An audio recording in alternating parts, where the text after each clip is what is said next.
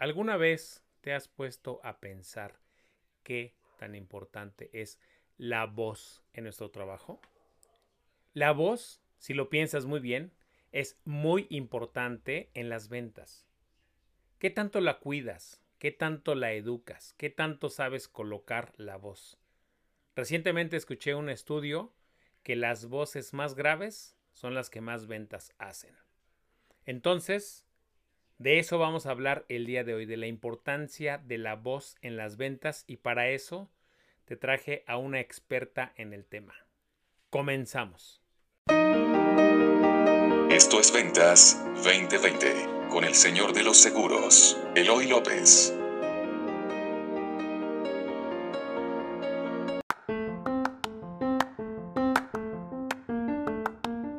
Hola, buenos días, soy Eloy López como ya escuchaste, soy el señor de los seguros y hoy traemos un capítulo muy especial porque vamos a hablar de la voz y de la importancia de la voz para el vendedor, de la importancia de la voz en las ventas. Y ya sabes que siempre que hablo de un tema, de un tema del que, del que no sé mucho, pero del que me he ido preparando, traigo al mejor o a la mejor en ese caso. Y el día de hoy tengo una gran invitada que es muchas cosas en la vida. Es locutora primero, es docente universitaria y es terapeuta de la voz y del lenguaje. Y muchas más cosas. Ella se llama Rebeca Solano, fundó y dirige el Instituto de la Voz en Venezuela y actualmente vive en México, en Mérida para ser eh, más exactos. Rebeca, ¿Cómo estás? Buenos días. Hola Eloy. Bueno, gracias por esta presentación y permitirme que tus em, oyentes, que en principio sé que son aliados de tu profesión, puedan llevarse esta información, que además es supremamente importante para su ejercicio. Gracias, gracias por venir. Yo ya sabes que me he vuelto un fanático del cuidado de la voz entonces vamos a, empezar. Todos pensamos, cuando decimos que hay que cuidar la voz, pensamos en un cantante, en alguien que se dedica a dar conferencias, en los locutores como tú, que viven todos los días de estar hablando, pero los vendedores, pocas veces o ninguna, pensamos que hay que cuidar nuestra voz. Porque se nos olvida, se nos olvida que los vendedores también vivimos de la voz, ¿cierto? ¿Cómo no? Y te digo algo más, en el caso de los maestros, y con mucho respeto, eh, tristemente vemos que le prestan atención a la voz en el momento en que ya le está fallando. Cuando comienzan con padecimientos, codifonía o en muchos casos ya próximos a su jubilación. A la jubilación. ¿Y los vendedores? 30 años en eso. Ok, te voy a hacer la primera pregunta de la mañana. ¿Por qué un vendedor debería cuidar su voz? Fíjate que me llama la atención, ya te voy a responder esa pregunta, pero me llama la atención una estadística que yo voy siguiendo muy a menudo, en donde se habla que 7 millones y medio de americanos, de norteamericanos, tienen problemas de audición y algunos padecimientos de la voz. Americanos dices estadounidenses. Estadounidenses. Los norteamericanos, por te decía. Bueno, tú dirás, pero ¿por qué nos vamos a referencias internacionales? Bueno, porque siempre la estadística nos ayuda a tener un referente inmediato, ¿no? Científico. Y esto lo da el Instituto Internacional de eh, Problemas de Audición y de algunos trastornos de la comunicación. Te estoy hablando de estadística de 2018, 2019 obviamente no la hemos visto ya por razones obvias, toda la noticia se ha trasladado a otras cosas, pero vamos a quedarnos con esa estadística, vamos a quedarnos con los 7 millones y medio del Instituto Nacional de Sordera y otros trastornos de la comunicación. Fíjate que hablan de trastornos de la comunicación, ni siquiera del lenguaje. Y tú dirás, pero Rebeca, ¿qué pasó? Te estoy preguntando desde la voz. Y te vas a ir al oído. Claro, porque aprendemos a hablar por lo que oímos. Aprendemos a hablar por lo que oímos. Claro. Por eso vemos hasta inconsciente cuando uno es bebé, que entonces se acerca a la mamá, a la tía, el que te cuida y te va indicando, ¿verdad? Hola, papá, mamá, agua, tetero, ¿verdad? Y lo lógico sería, y así es, que esas son las primeras palabras que tú comienzas a decir. Papá, mamá. Pero ¿qué pasa el que es sordo?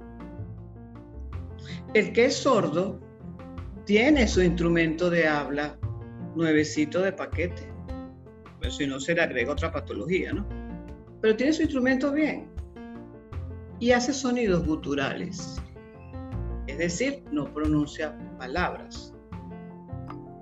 Y yo cuando no sabía de esto, yo decía, pero si él puede hacer ese ruido, ¿por qué no dice mamá? Y resulta que no dice mamá o papá o agua o tetero porque nunca lo ha oído. Y tú dirás, oye, pero entonces el tema se nos extendió. Claro que se extendió. Porque no voy a, comenzar, no voy a comenzar a hablar de la voz si antes no hablamos del oído. Fíjate que de los sentidos es uno de los que no se cierra. Tú cierras los ojos y ya no ves, pero sigues oyendo.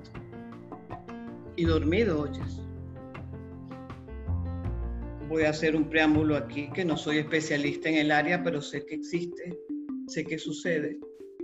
Em, cuando las personas están en, en coma, cuando ese paciente está en su transición y ya consideramos que murió, lo último que se pierde es el sentido del oído.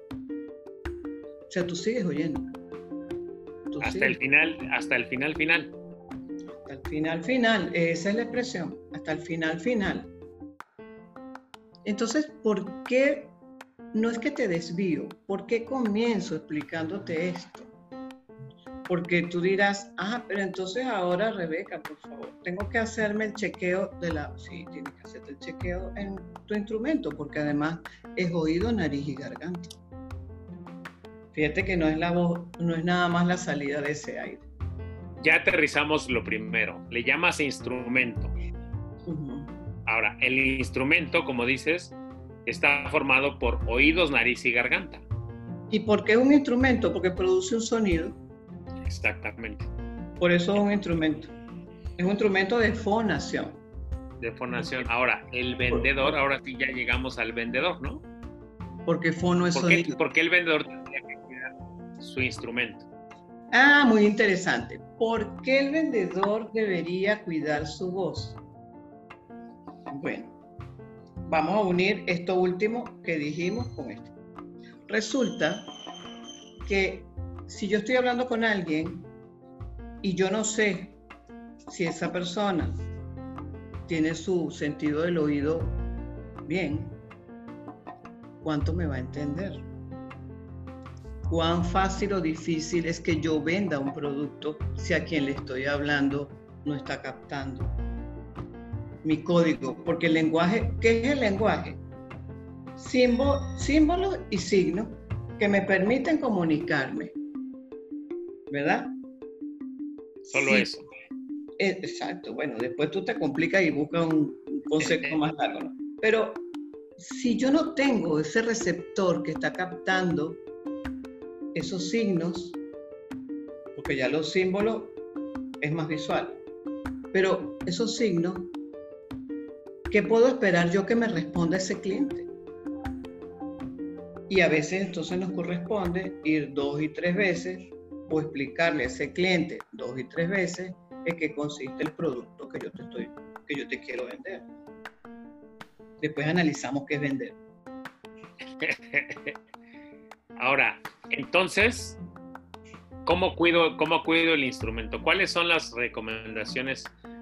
Bueno, ¿por qué tendría que cuidarlo? Porque vive de él, ¿no? Sí, ya, pero en, mi país se dice esto es cardilla, ¿no? La escardilla es, un instrumento de siembra donde tú haces un arado.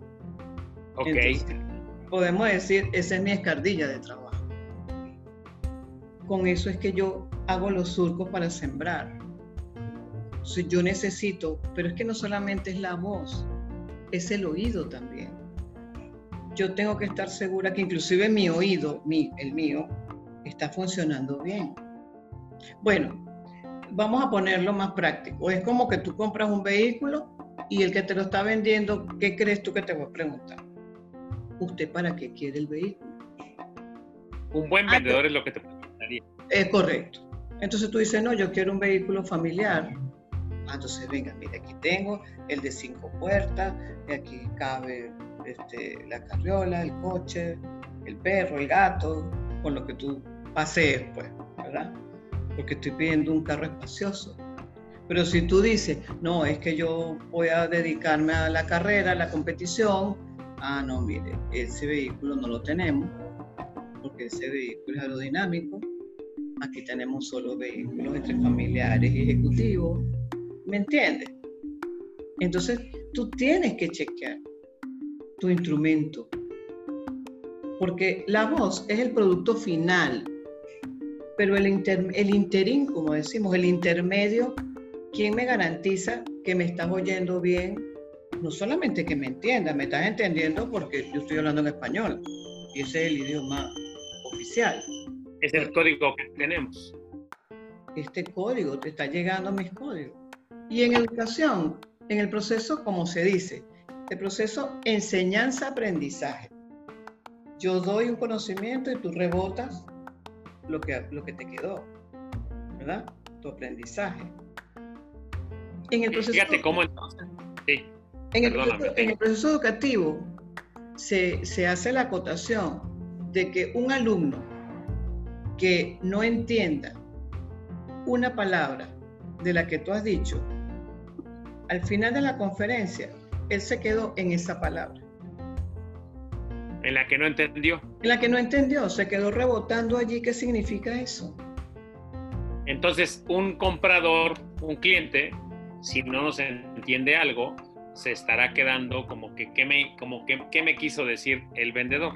Entonces, tú que eres el especialista, tú tienes que saber en qué momento vas a hacer un alto para saber si lo que tú estás ofreciendo está llegando con la idea, con los códigos que tú necesitas.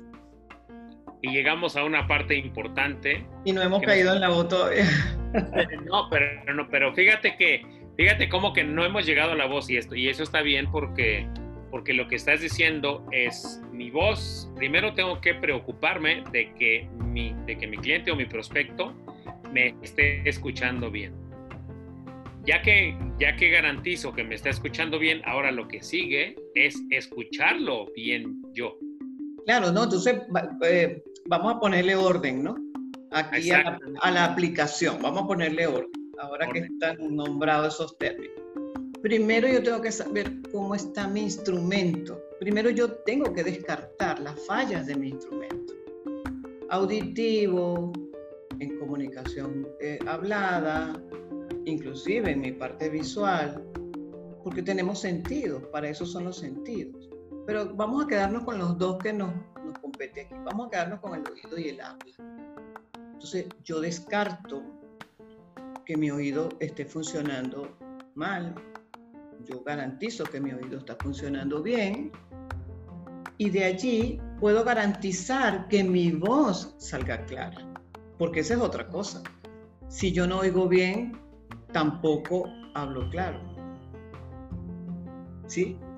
Sí, claro. Fíjate, que, fíjate que cuando de pronto alguien nos dice algo y no nos llega, no entendemos el código, le decimos, ¿qué fue lo que dijiste? Y la otra persona te lo repite, pero te lo repite en voz alta. Y tú le dices, y tú le dices, pero es que yo te oí, lo que pasa es que no lo entendí. ¿Ok? Tú no tienes por qué gritar. De manera que cuando alguien te pregunte, ¿qué fue lo que dijiste?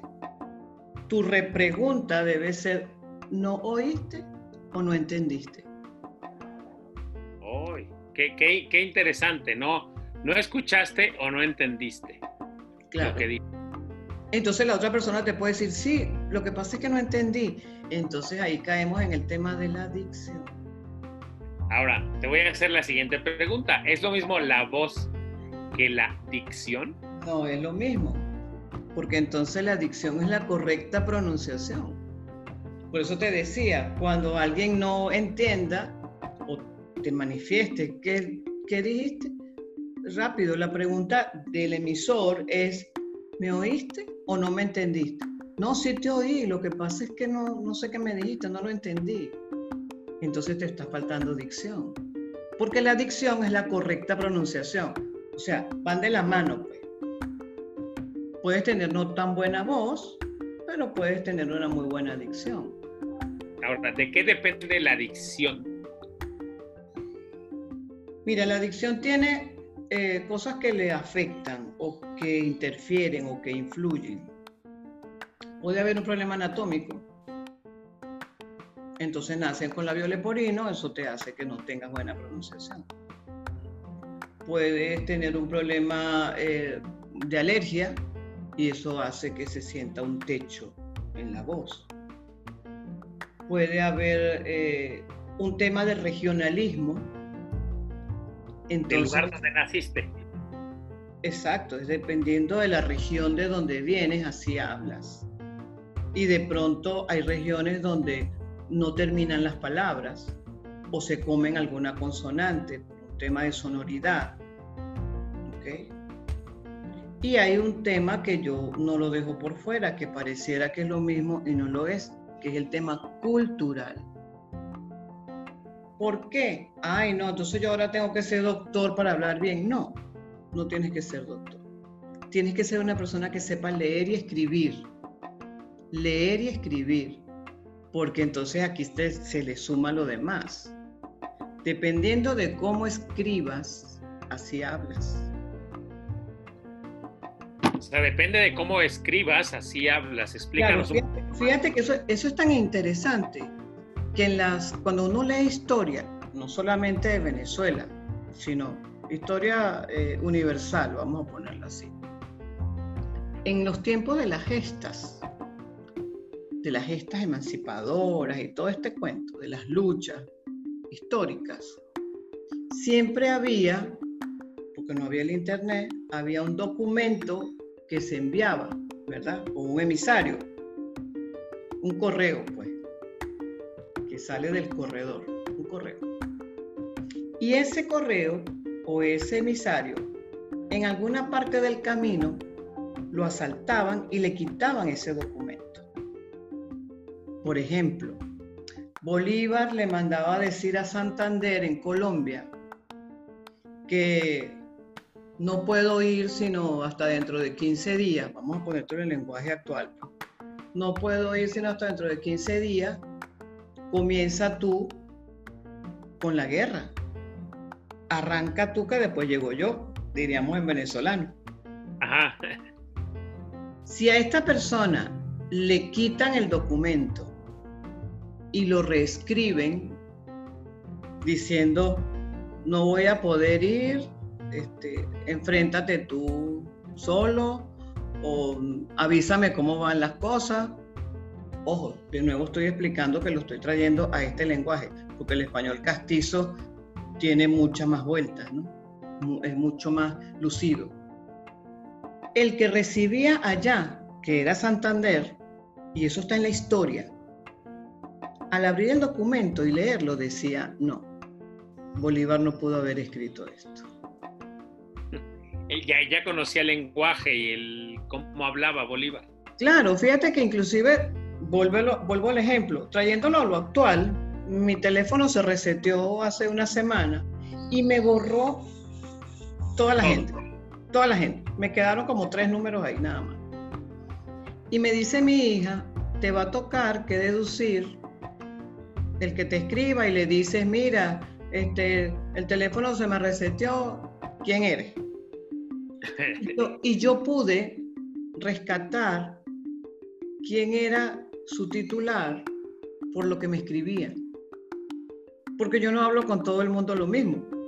¿Por, ¿Por cómo hablaba contigo? Pues por lo que me escribía, exacto. por cómo me saludaba, por lo que me escribía, porque yo no hablo con todo el mundo lo mismo. Y entonces Santander se daba cuenta que Bolívar no era el que escribía.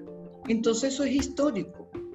No hablemos solo de Santander, busca la historia como tú la quieras encontrar y busca esos referentes de cuando le hacían eh, las zancadillas, digámoslo así, en el camino al que llevaba el emisario, al que llevaba la, la, la orden o el mensaje, pero el que recibía el mensaje decía no.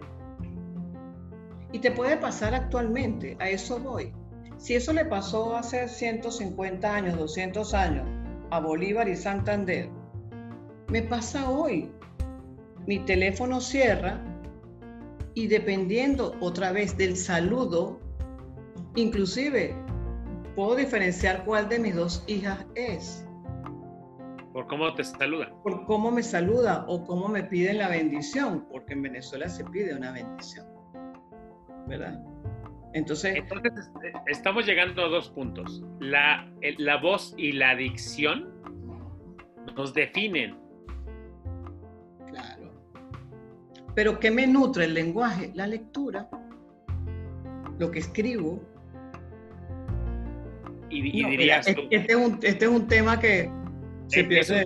Que, que nos apasiona además muchísimo, pero un vendedor entonces debe cuidar su voz, pero para cuidar su voz debe cuidar su dicción, su oído, primero su oído y luego eh, la voz, pero al momento de cuidar la voz también debe cuidar la dicción y para cuidar la dicción tiene que saber de dónde viene.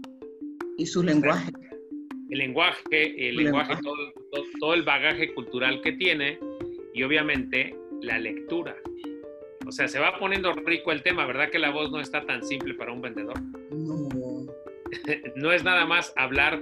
Recuerdo que hace muchos años en México, y, no sé si todavía exista, estoy casi seguro que sí, había muchos anuncios que decían dentro de las capacidades que debería tener un vendedor. Trabajo de ventas, que tenga facilidad de palabra, decían. Claro. Decían facilidad de palabra y, y seguía siendo una de las habilidades. Y a mí me sigue sorprendiendo cómo los vendedores descuidamos nuestra voz. Y al descuidar nuestra voz, descuidamos lo que escuchamos, descuidamos todo, de todo esto que hemos estado hablando, ¿no? Es que por eso cuando a mí me piden un tema, yo les digo, sí, sí voy a abordar ese tema, pero también le voy a sacar la familia, porque ese tema no está solo. Porque no, no viene solo. Sí, porque si no caeríamos en cualquier recomendación este, ah, bueno, sí, que podemos hablar ahorita, ¿no? Que no es cualquiera, pero que, que es la general. Que cuida la voz, hidrátate, bueno, todas las recomendaciones técnicas. Pero otra vez, es que tú no puedes llegar a la función sin saber cómo se origina. Nada. Fíjate, todo esto, todo este tema nos ha llevado a algo súper interesante. Muchas veces em, a los vendedores se nos enseña que hay que hablar y, se nos enseña mucho. Tomamos muchísimos cursos sobre cómo decir las cosas y si el cliente te responde esto, tú le vas a decir esto. Ya nos predisponen a lo que el cliente nos va a responder, pero hay dos cosas que nunca nos enseñan. La primera es escuchar bien. O sea, ya, ya te predisponen a que si el cliente te responde esto, está haciendo una objeción y yo tengo que responderla de esta manera. En lugar, lo que debería de hacer es escuchar lo que me está contestando. Después de que yo escuche con atención lo que él me está contestando, podré articular una respuesta. Y primero, primero cuando escuche qué me está contestando, sabré si me entendió lo que le dije. Porque podrá escucharme, como dijiste, pero tengo que confirmar que entendió lo que le dije. Ojo. Eso parece. Que, que me supe explicar en principio y luego que escuchó porque otra vez, si lo estoy, si el idioma oficial en ese momento es el español, muy bien. Entonces yo debo garantizar hablar bien el español, o por lo menos lo básico, lo entendible. Pero yo también tengo que saber que estoy utilizando el recurso correctamente. Y entonces estoy utilizando la buena dicción, estoy utilizando todo, a sabiendas de que ese, esa persona me está escuchando bien.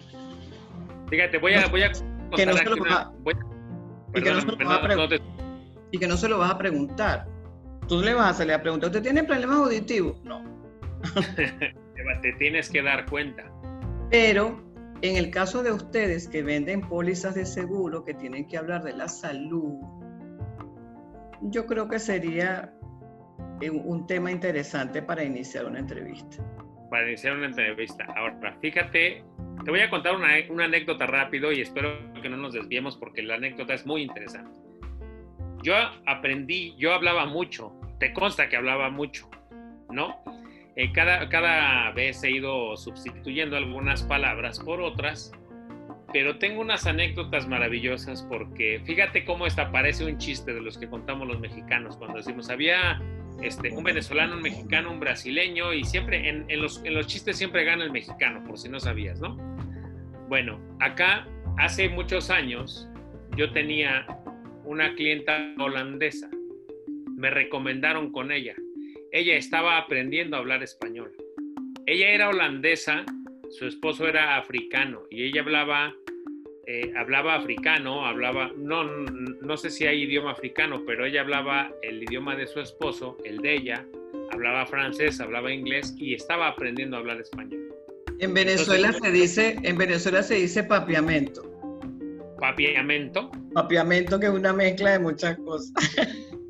pues acá, imagínate cuando a mí me la recomiendan, eh, me dicen, oye, ella acaba de llegar a México, yo confío mucho en ti, ve y asesórala en seguros.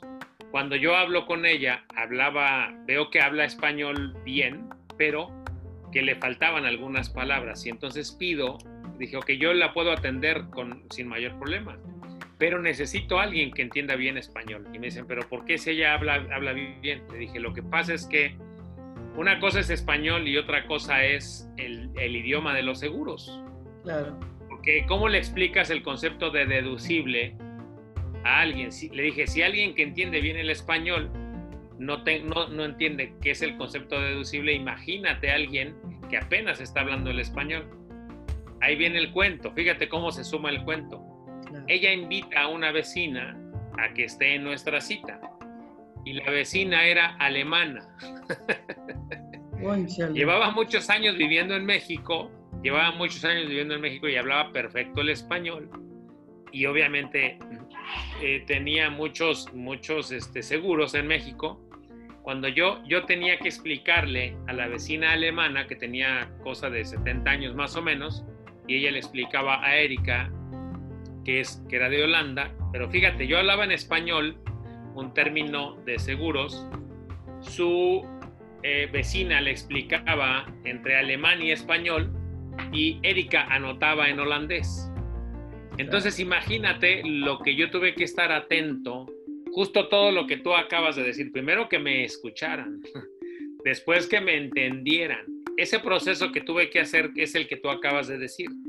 Eh, no, no me di cuenta todo lo que aprendí en ese momento, sino tiempo después, que después tuve que ir, ahora ya era una práctica común porque después ella me recomendó con su vecina, su vecina al ver la explicación y la paciencia que tuve, me recomendó con otros clientes alemanes y entonces durante varios años estuve trabajando con clientes extranjeros que no hablaban muy bien el español, que es el código que tú dices.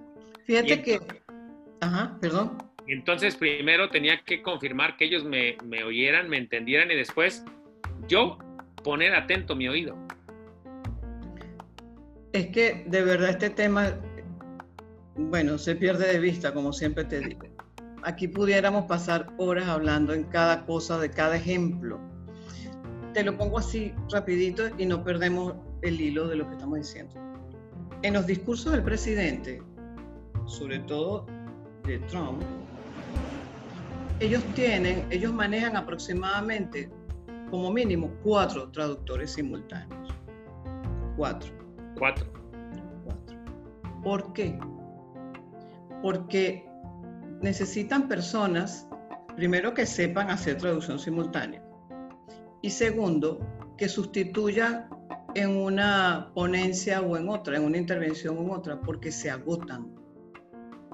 Se agotan mucho haciendo sabes que la traducción simultánea es que él está en vivo y aquí estamos en vivo. Sí. No sabemos qué va a decir el Señor, porque además él no es de los que se rige por un protocolo escrito. Sí lo tiene, pero se sale del protocolo. Y este que está haciendo la traducción simultánea tiene que buscar las palabras que corresponden. Pero, ¿qué decía uno de ellos que lo entrevistaron en una oportunidad? Él decía, nos agotamos mucho porque tenemos que buscar la palabra en español que no suene tan dura o tan hiriente como si se dijera literal como él lo está diciendo, ¿no? De pronto él la dice y ya sabemos que ese es el lenguaje de Trump, pero si, lo, si hacemos una traducción literal de lo que él está diciendo, se arma un problema muy serio. Entonces, no es que le estamos cambiando el sentido, no. Estamos colocando la palabra técnica eh, traductora de la información, no de la emoción. ¿Sí? Sí, Entonces, eh, es que es un tema, es un tema, porque además que la voz te inspira muchas cosas, ¿no? Que también las vamos a hablar, pero interesante saber cuál es tu oficio y cuál es tu intención. Eso, lo que tú tenías que hacer es un lenguaje técnico. Un lenguaje técnico es el lenguaje que se relaciona a la profesión. Entonces, tengo que hablarle de deducible, tengo que hablarle de cobertura, tengo que hablarle de, ¿ve? y que de pronto, ¿cuál es la palabra que me llega al cliente? Tenemos que buscar lenguaje técnico. ¿Sí? Sí, completamente. Y, y el lenguaje técnico es el lenguaje profesional. Entonces ya, ya llegamos aquí a dos cosas. El vendedor no solo tiene que cuidar la voz y el oído, sino también el lenguaje. Correcto. Porque lo que para ti es ofensivo, para mí no. Así estemos hablando el mismo español. Nos pasa, nos, nos sucede mucho. Lo que para México es normal, una expresión, para Venezuela es totalmente ofensivo. Sí, yo, yo, Y, lo, y viceversa, ¿no? Hay, hay términos que para ustedes son muy delicados y para nosotros es parte de nuestro lenguaje. Pues Entonces, cuidado, cuidado, que de pronto puedes sentir que "Pero yo no le dije nada y porque ese cliente se fue y ni siquiera me dejó explicarle. Cuidado. cuidado. Fíjate, yo, yo tengo muchos clientes en España, de clientes no amigos, colegas en España que me siguen en Twitter. Y el otro día, eh, en México nos gustan mucho unos panes que se llaman conchas. Entonces tú ya, tú ya sabes hacia dónde vas. Nos gustan mucho los, los panes que se llaman conchas. Y entonces una vez puse que si ya alguien había tomado su concha con chocolate. Dios. Entonces imagínate que si eh, eh, el- el- lo puse en la noche y al ponerlo en la- en la noche en España es en la mañana, Claro. entonces muchos colegas empezaron a decir cualquier cantidad de cosas. No recuerdo qué puse el otro día también, que para aquí es una, pues, algo normal, y me dijeron, oye, pues eso los colegas en Argentina no nos cae muy bien. Dije, bueno, o sea, eh, uno va aprendiendo, te digo que además hay que ir cuidando la voz, las palabras y la dicción. Y nosotros que nos dedicamos a las ventas, debemos ser más que nunca muy cuidadosos con ese tema. y Oye, ahora ajá. adaptarnos. Claro, nos vamos adaptando. Nos vamos adaptando porque yo no me ofendo porque yo tenga que suprimir o reprimir algunas expresiones, amén de darme a entender. Pero Por para eso, eso, la- por eso la por eso la expresión es me expliqué y Me no, en- y no me entendiste, porque tú me entiendes, estamos hablando español. Sí, un código sería exactamente me expliqué en lugar de decir me entendiste. Es me, Es una norma de, de comunicación, es una norma.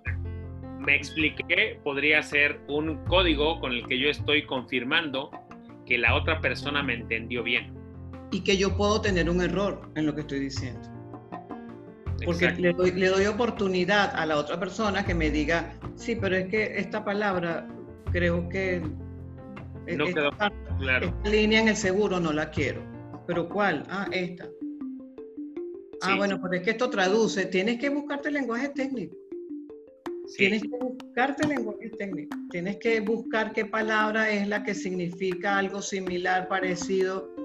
que me ayuda a que se entienda lo que estamos, y eso no sucede nada más en el ámbito de los seguros.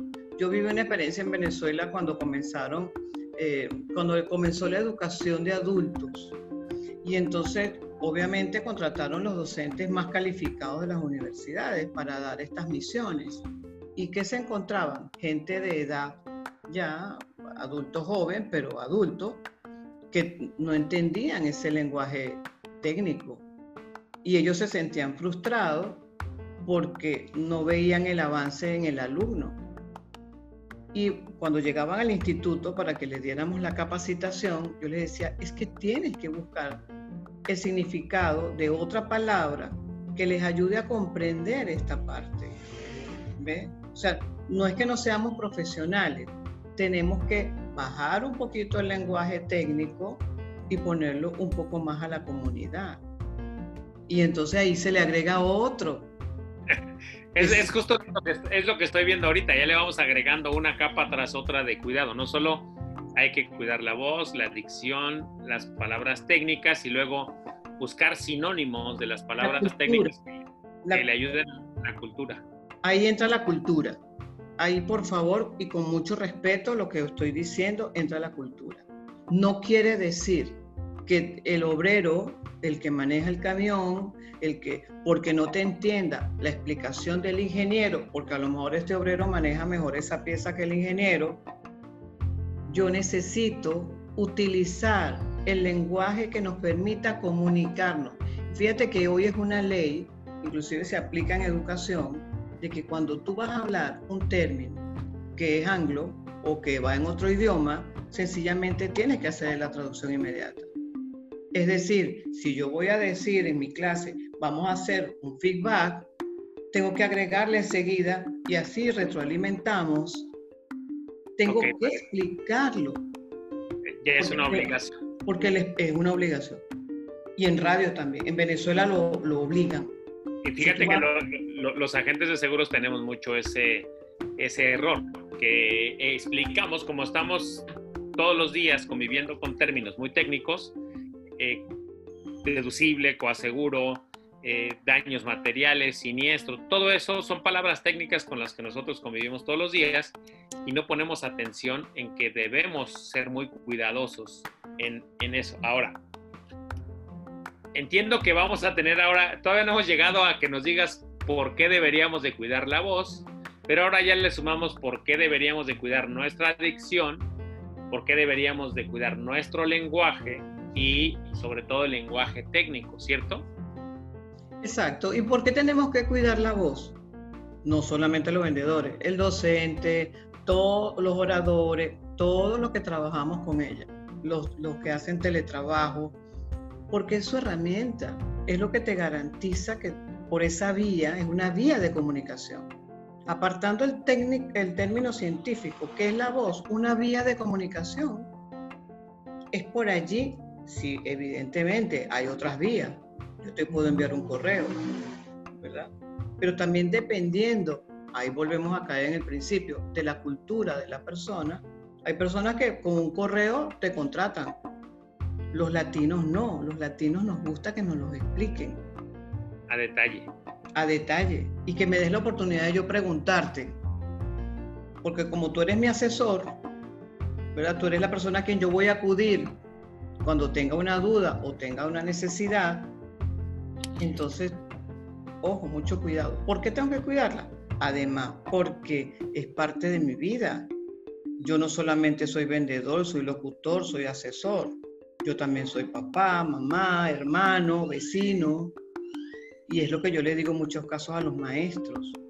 Usted quiere un reposo, usted quiere que lo envíen a su casa porque está perdiendo la voz, ¿Y usted cree que en su casa no va a hablar más? Llegamos a un punto. Danos algunos tips sobre cómo cuidar la voz.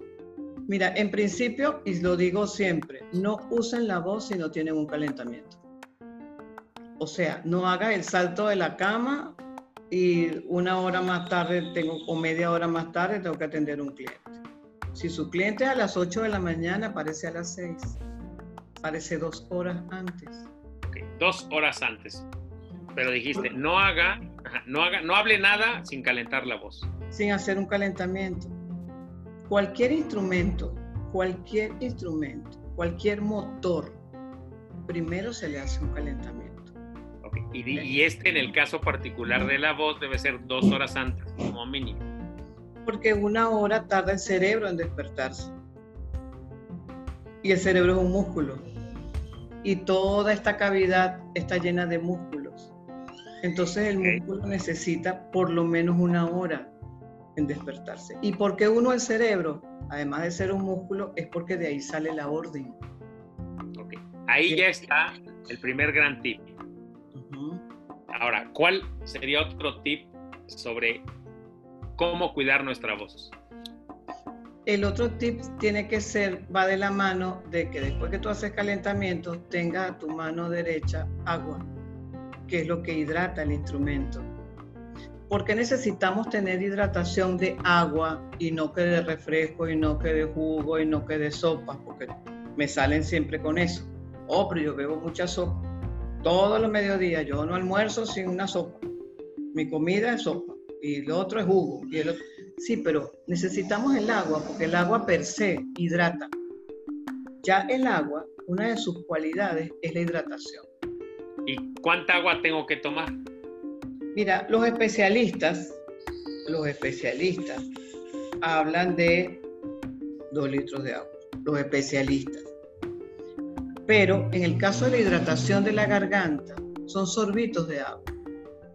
Sorbitos, sorbitos para hidratar la vía, para que el instrumento limpie y flexibilice, porque eso es un tubo y necesitamos que esté flexible. Entonces, limpie de qué, Rebeca? Si yo me cepillo todos los días, ah, espérate, porque en la noche tenemos entonces el goteo nasal toda esa humedad que va cayendo desde arriba, desde la nariz, los cornetes, todo esto, toda la acumulación de saliva porque está en un proceso de reposo y sin que, sin que extendamos el tema, si además sufres de gastritis o tienes un problema de reflujo, eso también interviene. Entonces, ¿qué hace el agua? El agua limpia, por lo menos me quita esa primera capa de todo lo que se acumula en esa vía.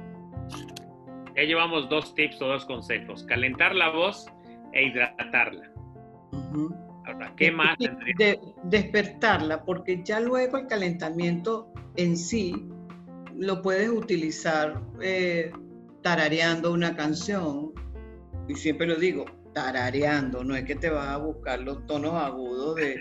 ¿Cómo, sería tararear la canción? Tararear es hacer en voz baja una, algo que tú te sepas, porque recuerda que te estás despertando, ¿verdad?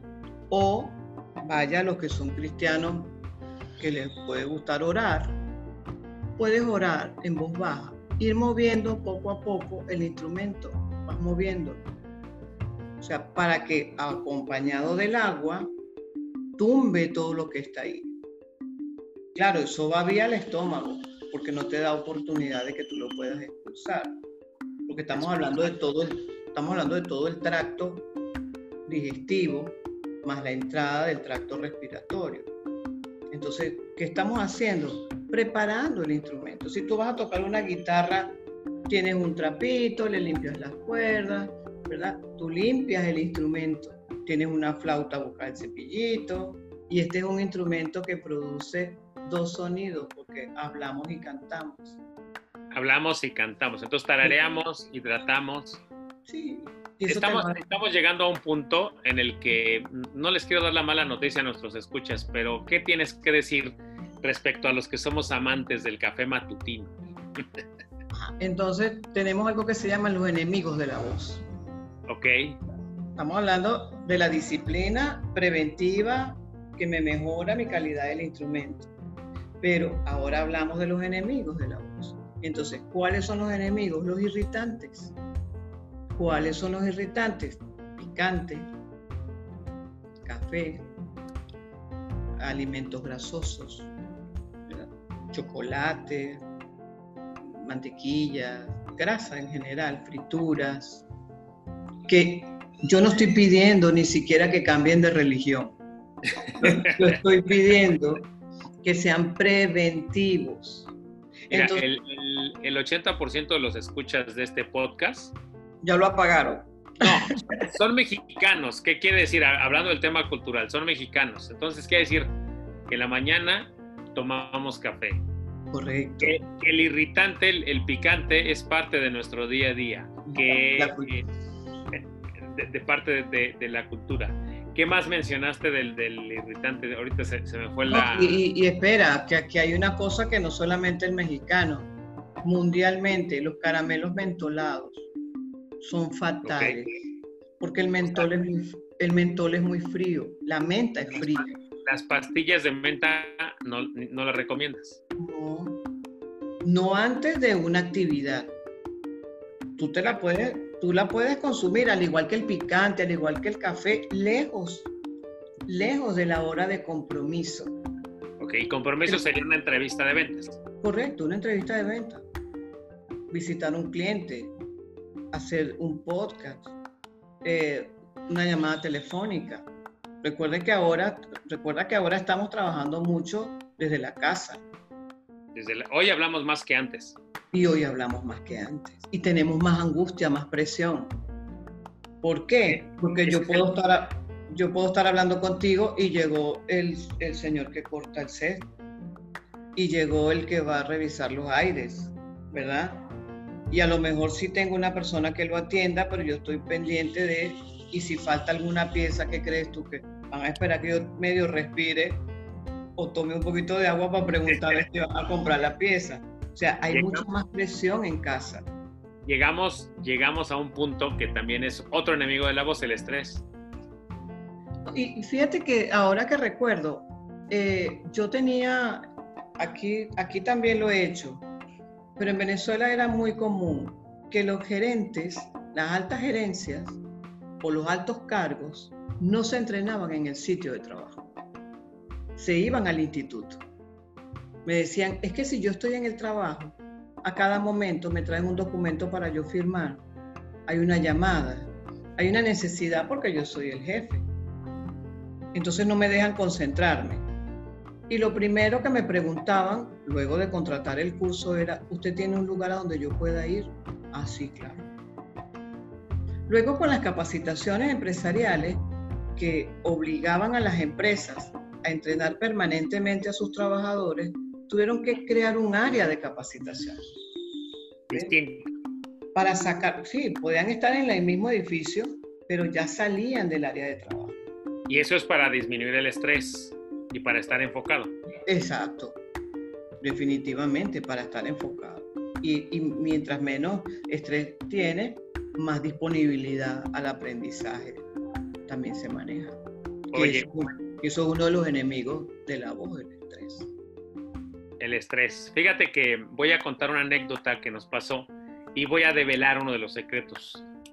Rebeca es mi coach de la voz, es mi terapeuta de la voz y entonces Em, en las últimas conferencias que algunos de ustedes hayan visto o escuchado, pues he estado muy cerca de Rebeca y Rebeca de mí. Entonces, en una de estas, recuerdo claramente cuando fue la del robot, Rebeca me pidió que, eh, que le mandara lo que iba yo a hablar para que lo trabajáramos. ¿Te acuerdas, Rebeca? Por cuestiones de tiempo no se pudo, o sea, no, no, no lo envié y Rebeca me decía algo importantísimo entiendo que puedes improvisar y que todo te salió muy bien, pero no vuelvas a hacer eso de someter a tu voz a un estrés, ¿recuerdas? Y los vendedores... además yo lo noté. yo lo observé, claro. Tú, lo observaste y luego los vendedores somos muy, muy asiduos a esa adrenalina previa que genera una entrevista de ventas. En mi caso fueron conferencias y, se vuelve un adicto a esa adrenalina y no necesariamente es muy buena. El, el, estrés, sin querer, es enemigo de muchas cosas, pero de la voz también. Entonces recuerdo clarito que tú me dijiste, no vuelvas a hacer eso. Y me regañó. Aquí, y no, no, es que, no, no es que, como decíamos en México, no le estoy balconeando, al contrario. Ese era el trabajo de Rebeca. ¿Estás de acuerdo? Era, era eh, para mí algo natural que era, pues bueno, una conferencia más, me preparé, sí la hice, no lo mandé y Rebeca me, me recomendó, no vuelvas a hacer eso, porque en algún momento tu voz te va a decir ya no más. O sea, ya no más. El cuerpo habla. El cuerpo habla. Entonces, es importantísimo que empecemos a cuidar. Ok, no nos está recomendando Rebeca que dejemos de tomar café. Eso nunca. No, no. no, no traería, no traería aquí a alguien que nos recomiende no tomar café. bueno, dos horas antes, dos horas antes debemos cuidar no tomar pastillas mentoladas, no tomar picantes, o sea, no, no comer picantes, no tomar café dos horas antes. Eso va a ayudar a que la voz esté más dispuesta al momento de una entrevista, ¿cierto? Inclusive, perdón, nos puede suceder cuando somos ponentes y sobre todo cuando estamos en el área de las ventas y esto, que nos ofrezcan alguna bebida. Vamos a una reunión de negocio y nos ofrecen una bebida llámese café o si es en la noche es un licor. Cuidado con eso, porque el que vas a hablar eres tú. ¿Ok? Entonces, eh, hay, que, hay que como equilibrar cuáles son las exigencias que yo le voy a hacer a mi instrumento. Yo, mi intención nunca será, y como terapeuta no lo hago, decirle a la gente que ya no haga más esto, no. Yo, me van a oír siempre lo sugerido es porque es que ya estamos muy grandes para que me estén diciendo qué es lo que no voy a hacer. Y esa, esa rebeldía interna, ese rechazo, lo sentimos cada vez que nos dicen no hagas, no pongas. Ah, pero si yo tengo toda la vida tomando café. Sí, pero ya no tienes la edad que tenías hace 10 años, hace 15 años, que el cuerpo te podía aguantar esa parte o podía resolverlo hoy estamos en otro desgaste, hoy estamos en casa, entonces yo tengo el café aquí cerca, o me lo sirven mientras yo estoy atendiendo, porque es una forma también de, a lo mejor complacerme, pero cuidado con eso. Y cuando somos ponentes, generalmente nos tienen el jugo de naranja, eh, las galletitas, la pasta seca. Yo no les digo que no se lo coman, cómanselo al final pídale a alguien que se los resguarde, que se los tenga allí, pero traten que en ese tiempo previo, todo, todo ese instrumento, boca, paladar, lengua, laringe, faringe, estén libres de cualquier obstáculo que pueda interrumpir. Es lo sugerido. Es lo sugerido. Esa palabra es lo sugerido. no es obligación, no es obligación, es lo sugerido. Entiendo entonces, Rebeca, que em, cuando vamos a una entrevista de ventas que nos recibe el cliente en su oficina, una cosa que deberíamos empezar a cuidar por el bien de nuestra voz es que si nos ofrecen café, no gracias, es la respuesta correcta. O, o lo recibe porque recuerda que de pronto es el jefe, ¿no? Y hay que hacer lo que vemos en casa. Entonces tú lo recibes y lo dejas allí, lo colocas allí te van a tener la presión de, pero no se va, si ahorita me lo tomo, pero se le va a enfriar, no importa, yo, usted sabe que los cafeceros tomamos el café, bueno, en, mi caso, esa es mi respuesta, los cafeceros tomamos el café como, como usted, pero generalmente lo, lo que hago yo cuando me hacen eso, y que estoy casi que en la bóveda del, del, de la oficina, de la empresa, yo les digo, lo que tome el jefe. Y lo eso. Sí, lo que tome el jefe. ¿Qué va a tomar? Lo que tome el jefe. Porque me voy a reunir con el jefe. no voy a salir yo a pedir, no voy a salir yo a, pedir que me traigan agua sola. O generalmente te preguntan. Y tú aprovechas y dices, sí, agüita. Tráigame un poquito de agua. Fíjate, a, mí siempre me preguntan, tengo, tengo mucho el, el privilegio que, que me pregunten qué voy a tomar. Siempre pedía café, después empecé a pedir, tengo un cliente con el que me llevo muy bien y es el jefe jefe, y él en su oficina tenía de, todo, Coca-Cola, whisky, de, lo que fuera. Yo pedía un agua mineral y hoy recuerdo clarito que el agua mineral, esta Perrier que él tenía que me gusta mucho, hacía como un ardor en la garganta. Y entonces ahora ya no la voy a poder pedir. Sí, sí. Sí, en este caso, pues te repito, va a depender del compromiso. Si, soy, un ponente, olvídelo. No, usted no pida nada, usted ya desayunó en su casa, usted calentó el instrumento, usted va. Pero si es una reunión, ¿verdad?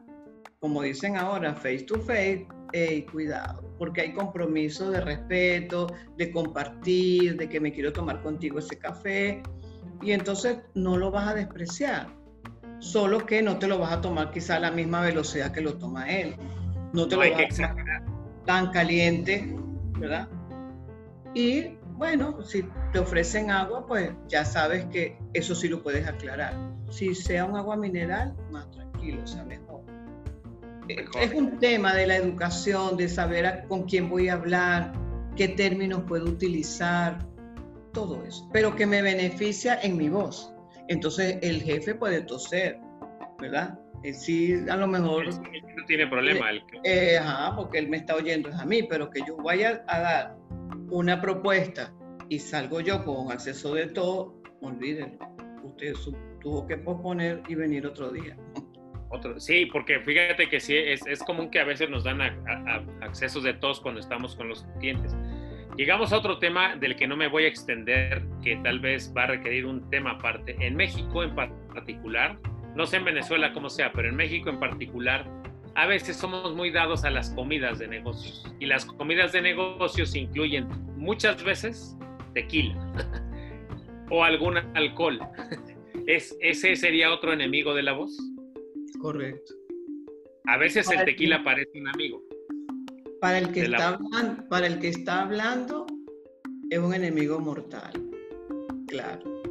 ¿Por qué? Porque al igual, fíjate que los oles, el mentol, el alcohol, todos los oles, químicamente, eso lo vimos estando en bachillerato, se evaporan. Y al evaporarse, enfrían el instrumento. Entonces, o te va a tocar beber tequila toda la noche, para que ese instrumento no se enfríe, que es lo que hacen algunos, porque hay otros que sí respetan lo que los mariachis. Antes uno veía que los mariachis se tomaban su y había que guardar una botella. Si tú habías contratado a unos mariachis, tenías que guardar una botella de obsequio. Ya luego, estoy hablando de Venezuela, ya luego veíamos que el jefe de los mariachis decía, no vamos a tomar nada aquí porque tenemos dos conciertos más si está bien, yo me puedo llevar la botella. Pero mientras estaban allí cantando, no tomaban nada. No tomaban nada. Nada. Porque les tocaba que cantar toda la noche y que vas a beber toda la noche. Entonces cuidaban mucho el instrumento. Porque la gente tiene la visión de que se toman este, un trago de esto y se te calienta. Claro, porque es caliente, ¿verdad? Tú tomas cualquier bebida de menta, de menta, eh, tú sientes el calor. Pero ojo, váyase a dormir. vaya, a dormir, porque después lo que viene es el frío. Y si además respiras mal, porque entonces le vamos sumando patologías y padecimientos. Entonces respiras mal, respiras por la boca, eh, no sabes la toma y la salida del aire en el momento de hablar o de cantar, en el caso de los cantantes. Entonces el tema se te pierde de vista. El tema se te extiende en padecimiento. Repito, tú puedes salir bien de ese compromiso, pero ¿cuánto tiempo te va a durar el instrumento? Tú quieres vender hasta el último de tus días, hasta que tú decidas, mira, ya no vendo más, ya yo hice el soporte económico y la libertad financiera, ya tengo, son las oficinas que atienden. Ya, no, no yo, no yo. Ya no tengo que hablar más, sí, me, queda súper claro. O sea, hablo a mi ritmo, es lo que quiero decir. Hablo a mi ritmo, pero cuando tú eres vendedor, cuando eres ponente, conferencista, orador, docente, ojo, no hablas a tu ritmo. Tú llevas un esquema, pero no hablas a tu ritmo porque estás expendido a, a, la pregunta que te haga el cliente, al tiempo de negociación, a la pregunta que te haga el alumno en la universidad. ¿Sí me explico? O sea, sí completamente. Oye, vamos a hacer un recuento antes de despedirnos, ¿te parece? Ya no. parece, ya, ya casi nos vamos. Porque este, este podcast dura regularmente media hora y a veces es como traigo a alguien experto como tú, nos extendemos y lo divido en dos partes. Este capítulo me gustaría dejarlo en una sola parte porque, porque hablamos de cosas muy interesantes y nuestros, nuestros escuchas ahorita que haga el recuento se van a dar cuenta de todo lo que hablamos, porque ellos tal vez estén esperando como buenos vendedores que siempre están ya aterriza algo, aterriza algo. Ya aterrizamos muchas cosas, solo que tal vez no se dieron cuenta. Y hay que recordárselas. La primera, ¿por qué un vendedor debe cuidar su voz? Porque la voz no solo es voz, ¿no? Claro. Es, es una herramienta de trabajo.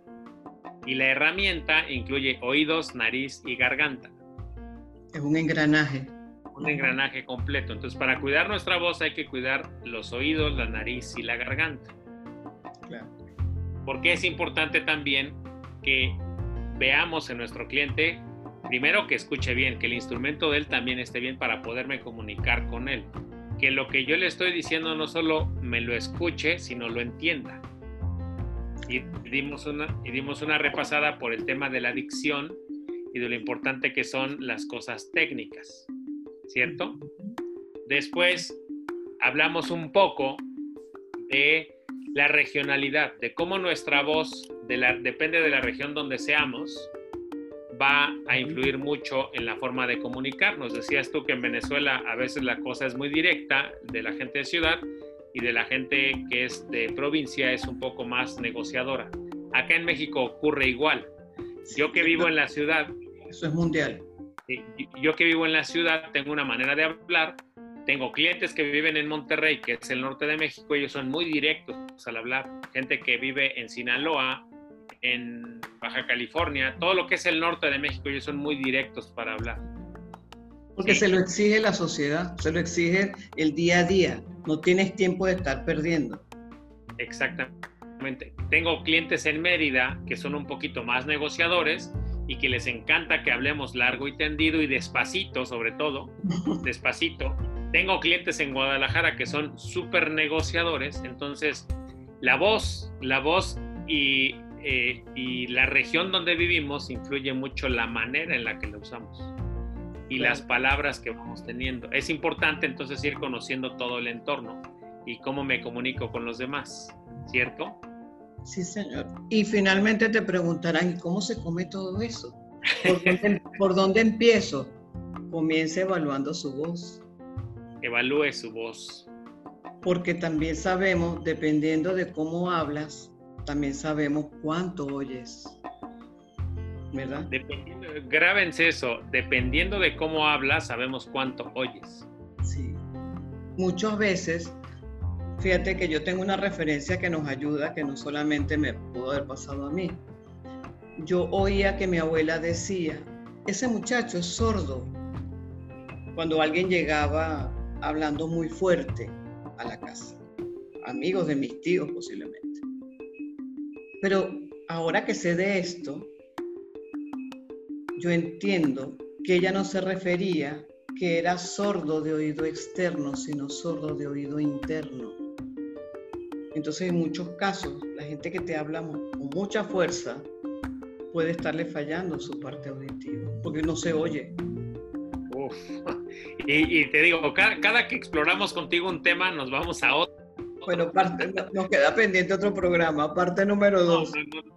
nos van a quedar pendientes muchos ya. Ahora, va, en, la parte final de nuestra entrevista hablamos de qué tiene que cuidar dos horas antes de cualquier em, de cualquier entrevista. Hay que, Ahora, hay que levantarse. Si se va a empezar a hablar a las 8 de la mañana, hay que levantarse a las 6.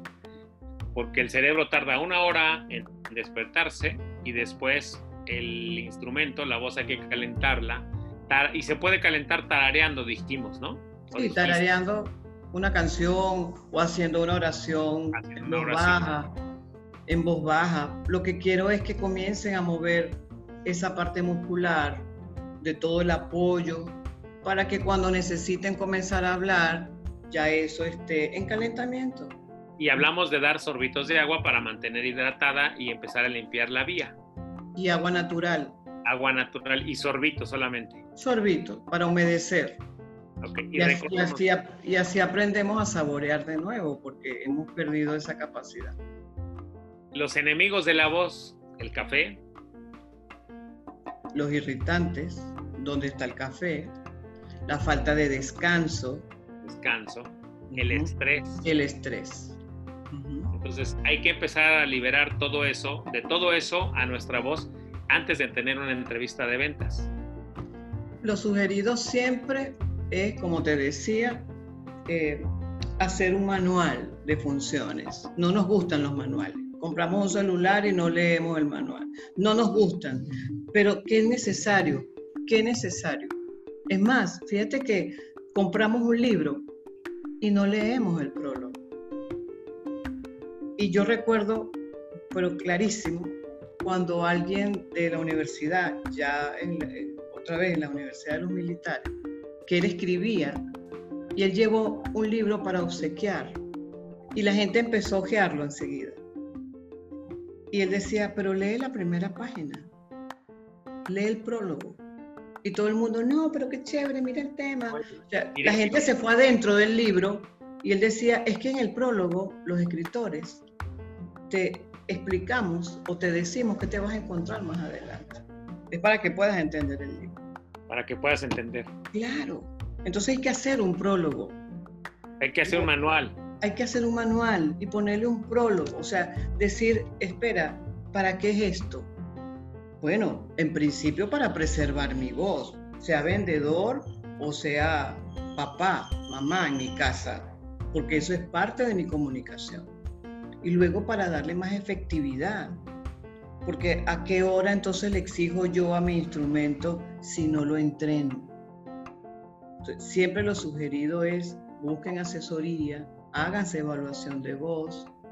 Allí tenemos un Instagram, lo puedo decir, Sí, claro, era justo lo que te iba a preguntar, porque iba a, decir, ella es Rebeca Solano, eh, recuerden que estuvo con nosotros Rebeca Solano, y ella es locutora, es terapeuta de la voz y es además docente de la universidad. Ah, ¿Y a, dónde te pueden encontrar? ¿Qué era lo que, lo que te quería preguntar? En el Instagram tengo eh, arroba Rebeca Voice Master. Okay. Allí pueden encontrar información básica de lo que hacemos, de lo que hemos hecho y de lo que vamos a hacer. Repítelo, por favor, para ahora sí vamos, a, vamos a confirmar que nos entienda. Rebeca Voice Master. Arroba Rebeca Voice Master. Eso es en Instagram. ¿En dónde más? ¿En dónde más? Mi teléfono. ¿Quieres darlo? 9994 76 2574. Ok. Ahora voy a decir dónde te invitan muy seguido. ¿Puedo? Ah, sí, claro. Le invitan muy seguido. Eh, a Rebeca la van a poder ver. A veces hace muchos lives ah, con su hija.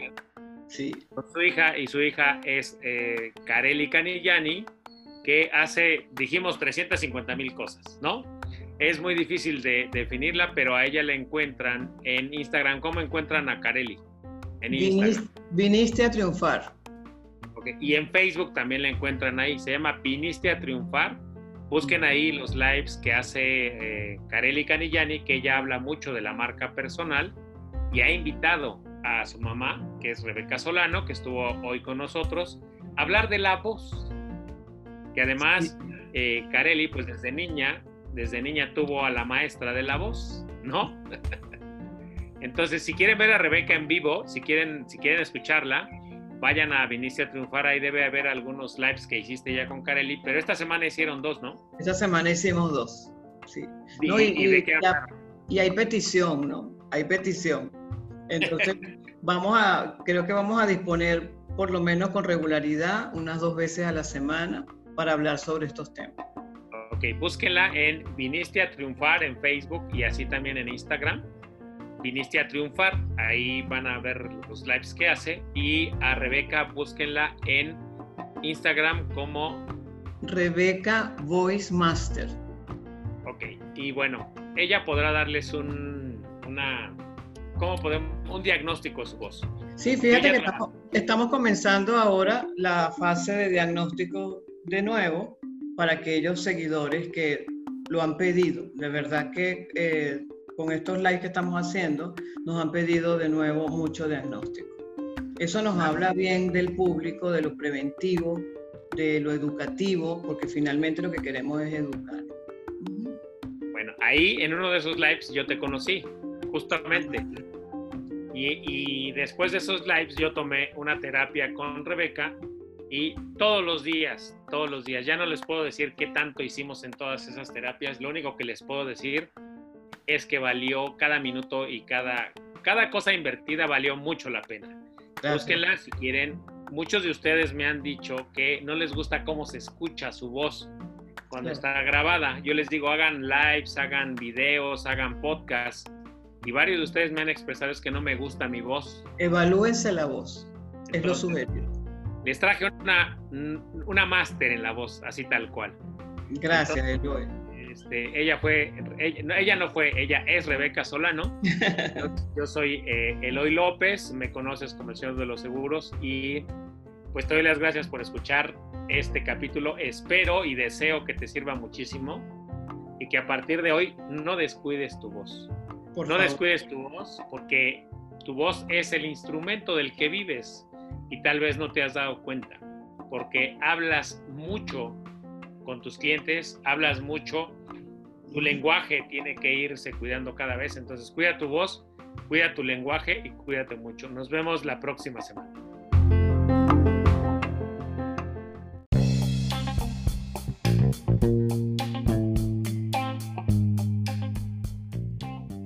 Espera, espera, hoy tenemos también bonus track. El bonus track en realidad es un repaso del libro que ya te recomendé, de Lobo de Wall Street. ¿Te acuerdas que se llama El Lobo en alta definición? Ese quiero que revises el capítulo donde habla de la tonalidad, de la importancia de saber manejar las tonalidades en las ventas para cerrar tratos. No he encontrado ningún otro libro ni en inglés ni en español que hable sobre ventas y que le dé una importancia a la tonalidad de la voz al momento de estar en la entrevista o al momento de estar cerrando ventas. Jordan Belfort es el que creo que lo trata de una manera magistral. Después de haber escuchado a Rebeca, que ya te diste cuenta que sabe del tema, entonces ahora lo que tienes que hacer es empezar a ver o a leer a vendedores que hoy ya utilizan la voz para cerrar tratos y que saben el poder de la voz. Algo que espero te hayas dado cuenta el día de hoy es que la voz es nuestra principal herramienta de trabajo. Es nuestra principal herramienta de trabajo. ¿Te imaginas haciendo una venta o haciendo cualquier parte de nuestro trabajo, haciendo una llamada telefónica, haciendo una entrevista, explicando un siniestro, dando servicio a nuestros clientes sin voz? ¿Verdad que es feo? Por eso, la siguiente semana Rebeca Solano nos va a volver a acompañar. Más que la siguiente semana, el jueves de esta semana, hay un capítulo que grabamos con Rebeca Solano donde nos explica la importancia de la voz en las ventas.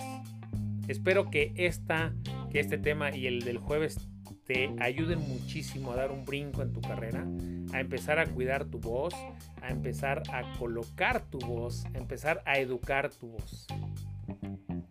Recuerda que si quieres patrocinar este podcast, nos va a encantar recibir un correo y una propuesta tuya o estudiarlo. Envíanos un correo a info arroba previsiónfinanciera.com.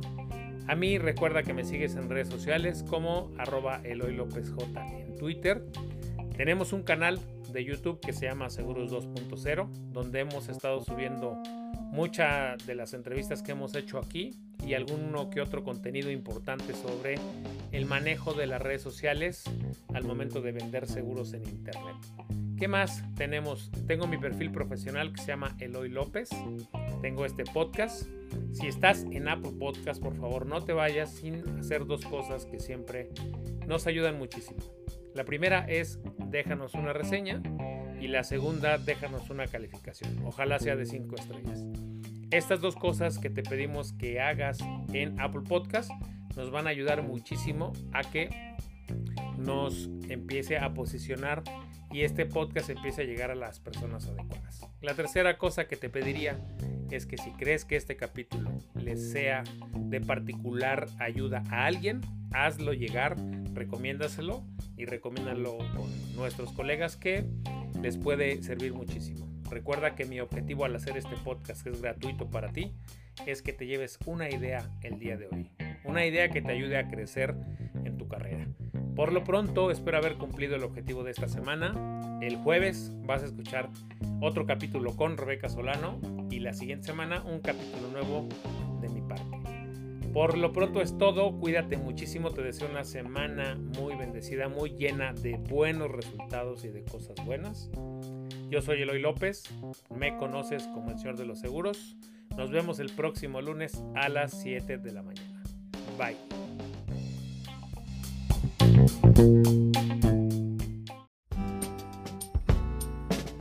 Esto fue Ventas 2020 con el señor de los seguros, Eloy López. Suscríbete al podcast en Spotify, Apple Podcast y en Twitter como arroba Eloy López J.